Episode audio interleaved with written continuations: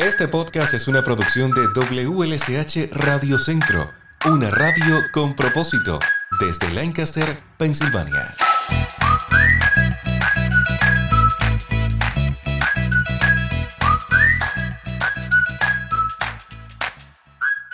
Bienvenido a un nuevo episodio de nuestro podcast en la serie Mujeres que Inspiran. En este mes de marzo continuamos conversando con mujeres cuyas historias pueden inspirar a otras.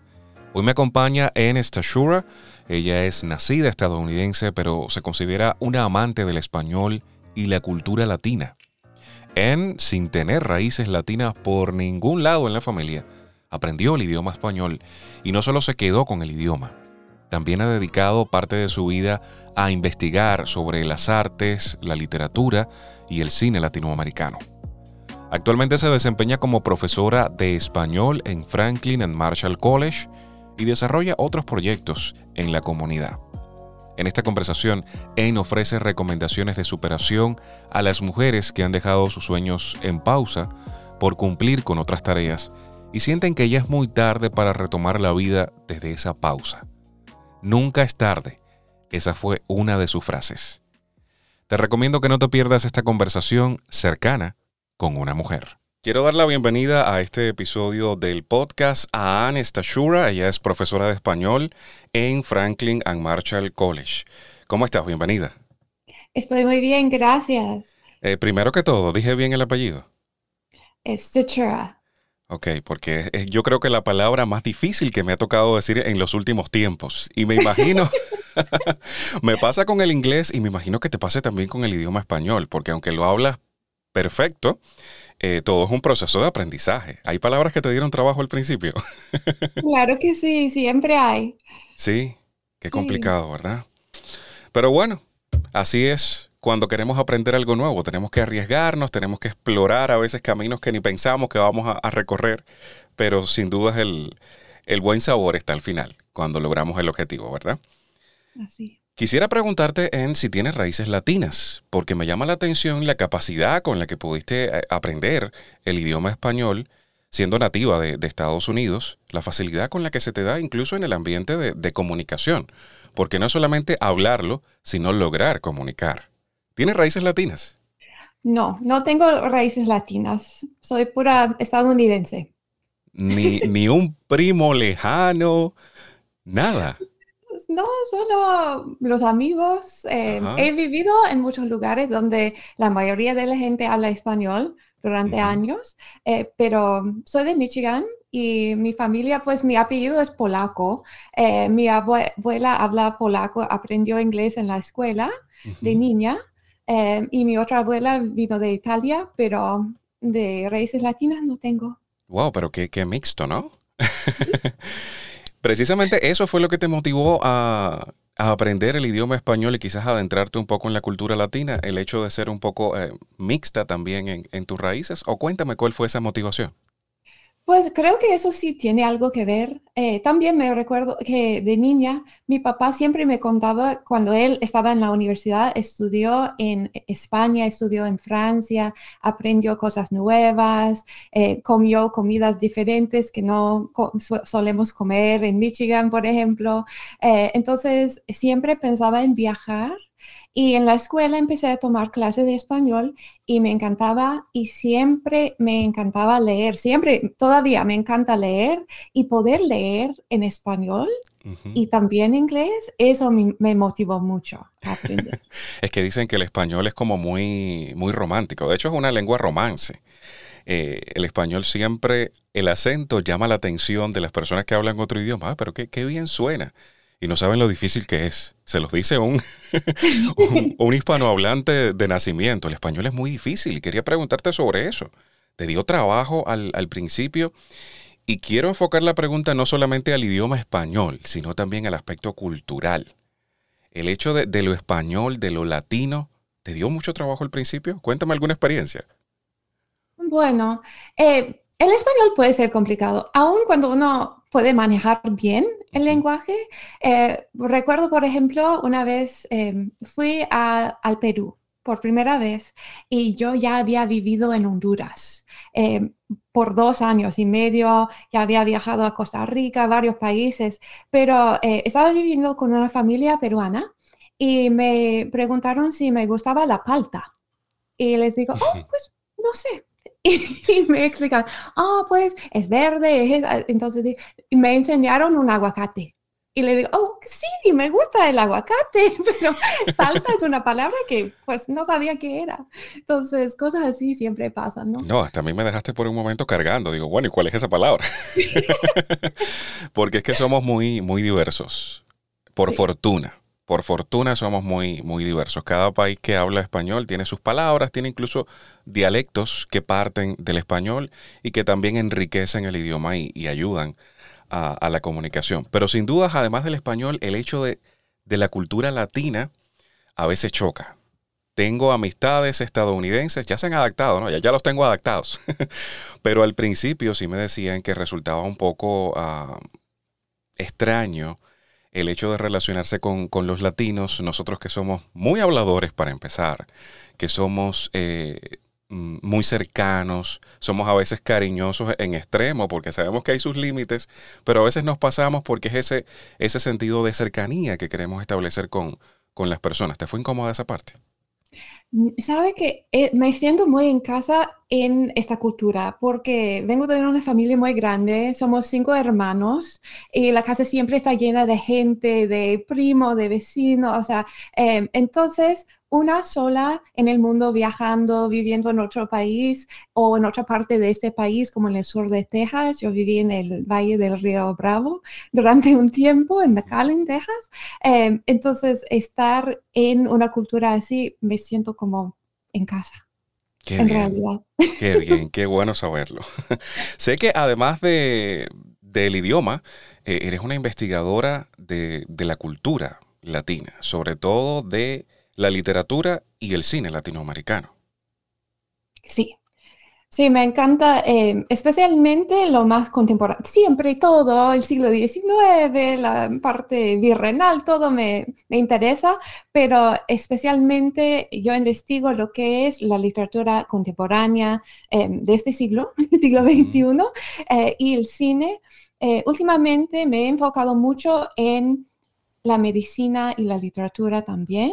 Eh, porque doy clases de español médico, eh, tengo un programa para entrenar intérpretes médicos y eso fue el enfoque que, que hice también en Texas.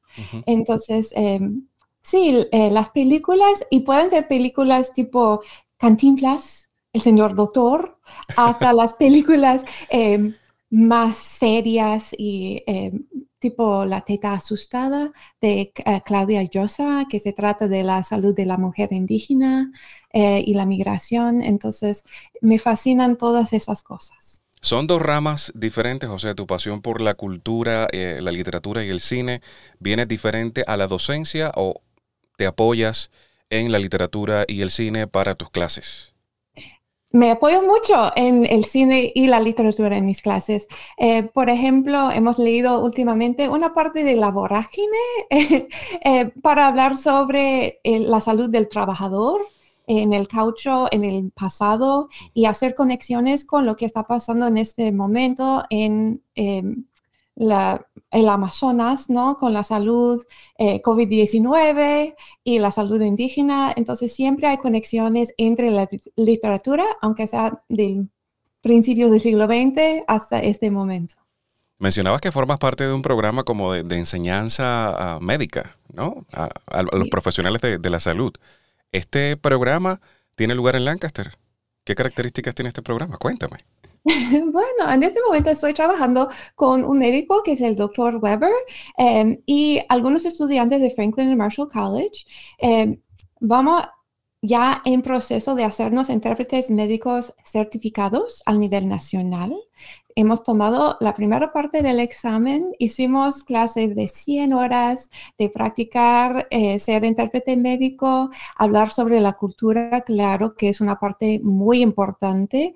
Em, y también del profesionalismo del intérprete, la importancia de tener intérprete profesional y no depender de familiares o amigos eh, para hacer intérprete, el papel de intérprete.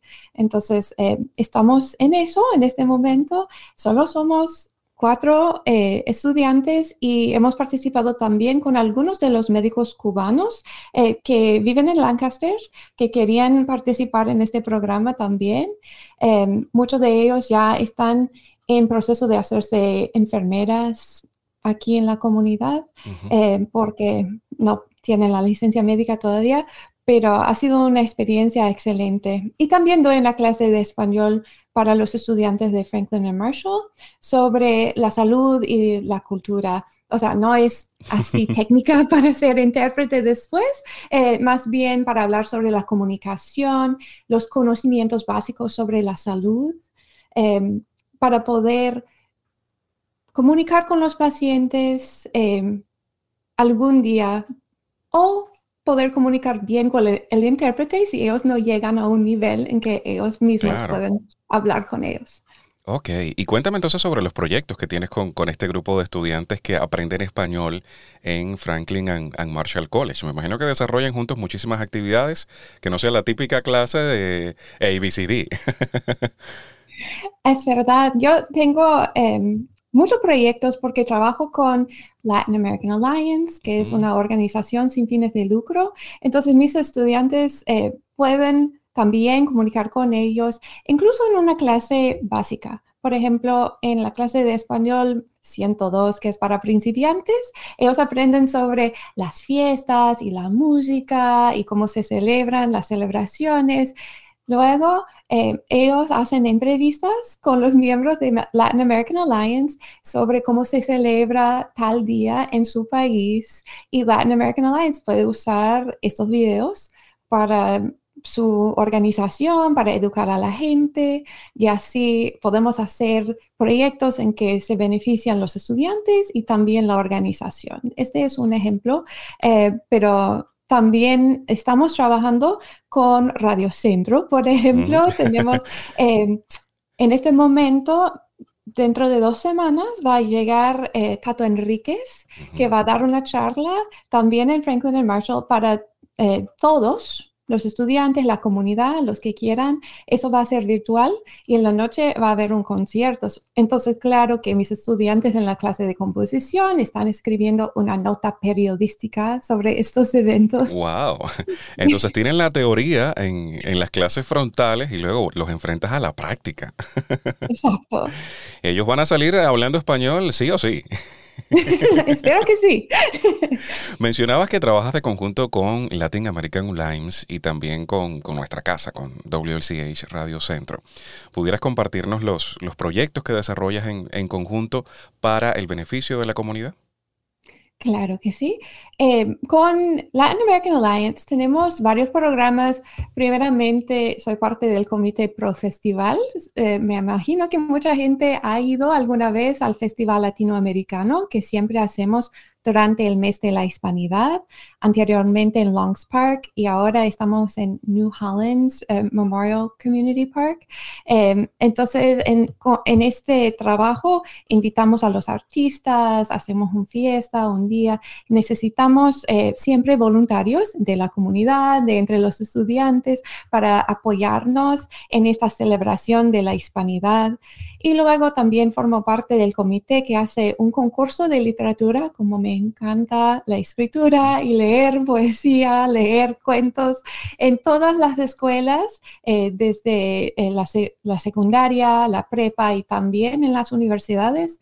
Los estudiantes de todo el condado de Lancaster pueden participar, pueden mandarnos un poema o un cuento y luego tenemos jurados y escogemos los mejores poemas y entregamos premios y es muy lindo. Entonces me encantan estos proyectos con la comunidad. Para algunas personas que están escuchando el podcast ahora mismo puede que esto suene nuevo, para otros ya recurrente porque es algo que, sucede con, frecuencia. ¿De qué manera, qué recomendación pudieras darle a, la comunidad que desee sumarse a, estas actividades? ¿Cómo puede estar al tanto de las actividades quizás que funcionan para el público o, para la comunidad, tanto desde Franklin and Marshall College como desde Latin American Online, por solo poner un ejemplo? ¿Cómo podemos estar al tanto de esas actividades, de lo que pasa, para integrarnos? ¿Qué nos recomiendas hacer? Bueno, pueden escuchar a WLCH Radio Centro porque muchas veces con mis proyectos hemos ido a la radio para invitar a la gente. Entonces, eso es primero, siempre escuchar al Radio Centro. Eh, luego, también para la em, Latin American Alliance, el sitio web es latinamera.org. Ahí se cuenta todos los eventos, hay un calendario. También ahí eh, uno puede entrar si quiere poner su poema en el concurso, a ver si gana. Eh, si es estudiante, tienes que ser estudiante. También tenemos un programa de becas, entonces para mujeres. Si es una mujer que está en la universidad o está en un programa técnico después de la prepa, ella puede solicitar ahí a ver si gana la beca de señorita hispanidad. Entonces todo eso está en latinamera.org. Ok, visitando ese sitio, escuchando la radio y, pendientes, bien pendientes a todo lo que se mueva a nuestro alrededor en, la comunidad. Aprovechando que, eres profesora y que hablas español, quiero que nos ofrezcas una recomendación o que le, ofrezcas una recomendación a esas mujeres, porque estamos en, esta es la serie dedicada a la, a la mujer, Queremos enaltecer el papel de la mujer en la vida, en la comunidad, en la esfera en la que se, manifieste. Y quisiera que como docente le ofrecieras una recomendación a esas mujeres que quizás dejaron una vida, unos estudios, una carrera, una profesión en pausa para dedicarse a, a, una labor tan importante como ser madre, por ejemplo, o ser ama de casa, o cuidar a un pariente enfermo en determinado momento de la vida. Pero esa situación se extendió un poco más y ya le tomó la madurez en el, en el proceso. Siente que es un poco tarde salir de nuevo a enfrentar el mundo, cumplir sus sueños, terminar sus estudios. ¿Es posible todavía? Claro que sí, nunca es tarde. Que sigan aprendiendo, mujeres. En realidad yo creo que las mujeres no saben qué tan importante es para todos ver mujeres ya con experiencia, con experiencias que no tienen los demás estudiantes en sus clases. Poder aprender de ellas, de sus experiencias de cuidar a un enfermo en la familia o de criar a sus hijos, todo eso eh, les da una perspectiva a los estudiantes eh, algo mucho más amplio y enriquecedor que pues solo tener todo de 18 años o 20 años, ¿no? Entonces, eh, por favor, venga, vengan a mis clases porque me encanta tener las mujeres eh, con más experiencia y con una perspectiva diferente. Alguien me comentaba, quiero hacer esta pregunta recurrentemente en, la serie porque me gusta conocer el punto de vista de, cada una de las mujeres con las que voy a conversar. Alguien me decía que ser mujer es el trabajo más difícil de la vida. y es que las mujeres son madres, son amas de casa, son amigas, son líderes muchas veces. ¿Crees que realmente es el trabajo más difícil? Pues es difícil, pero también es el mejor trabajo. Me encanta. me encanta ser mujer y me encanta compartir con otras mujeres y em, yo no cambiaría nada, en realidad. ¿Crees que todavía hay puntos importantes que cambiar en, la mentalidad de muchas personas? Y cuando digo muchas personas, incluyo hombres y mujeres, en la igualdad de roles. Eso sí, eh, sí, eso sí tiene que cambiar, claro que sí, especialmente hablando, por ejemplo, de la salud y la medicina. Sabemos que hay desigualdades eh, y también esas desigualdades existen entre las razas, para las mujeres latinas hispanas, más que otras mujeres. Estas cosas, claro que sí, tienen que cambiar. Eh, y esa mentalidad que las mujeres piensan que, oh, yo solo sirvo para estar en casa, ya es muy tarde, pues eso sí tenemos que cambiar porque tenemos que apreciar más esas experiencias de maternidad, esas experiencias de, y no solo maternidad, solo la vida, vivir como mujer eh, y seguir adelante, seguir aprendiendo siempre. Excelentes palabras. Me imagino que con este episodio estamos inspirando a, muchísimas mujeres, porque esa es la idea. Y me gustaría saber si estás abierta a ese contacto. Si alguien que está escuchando el episodio se siente motivada con, tus palabras y necesita algún norte, alguna orientación, ¿puede establecer el contacto contigo? ¿Tienes alguna vía para, para ayudar a la comunidad en ese aspecto? Sí, claro que sí. Me encantaría hablar con las mujeres si tienen ideas o si, si tienen preguntas y yo puedo orientarles de alguna manera. Em, pueden eh, contactarme por correo electrónico, por ejemplo, que es mi nombre, and fnm.edu. a lo mejor podemos poner en las notas, ¿no? Yo lo pongo en la descripción, en la parte de abajo del episodio. Usted está escuchando, baje hasta abajo y va a encontrar ahí toda la, información de cómo contactar a AEN. Muchísimas gracias por, por este tiempo, por cederme parte de tu tiempo. Sé que te mantienes bien ocupada todo el tiempo. Es algo que admiro de todas las mujeres con las que, con las que converso, que se mantienen ocupadas, yo creo que 24/7. Y gracias por sacar ese tiempo, conversar con nosotros y llevar tu experiencia a través de, de este podcast a la comunidad de manera inspiradora para otras mujeres. Muchas gracias. Gracias, Lázaro. Deseo que tengas un, excelente día. Sigue celebrando el mes de, la mujer en este marzo. Pásalo bien y espero que nos veamos pronto. Vamos a ir juntos al concierto de, Tato Enríquez. Excelente. Gracias, En. Esperando que el tema haya sido de interés y ayuda, ya me despido. Soy Lázaro y te espero en un próximo encuentro.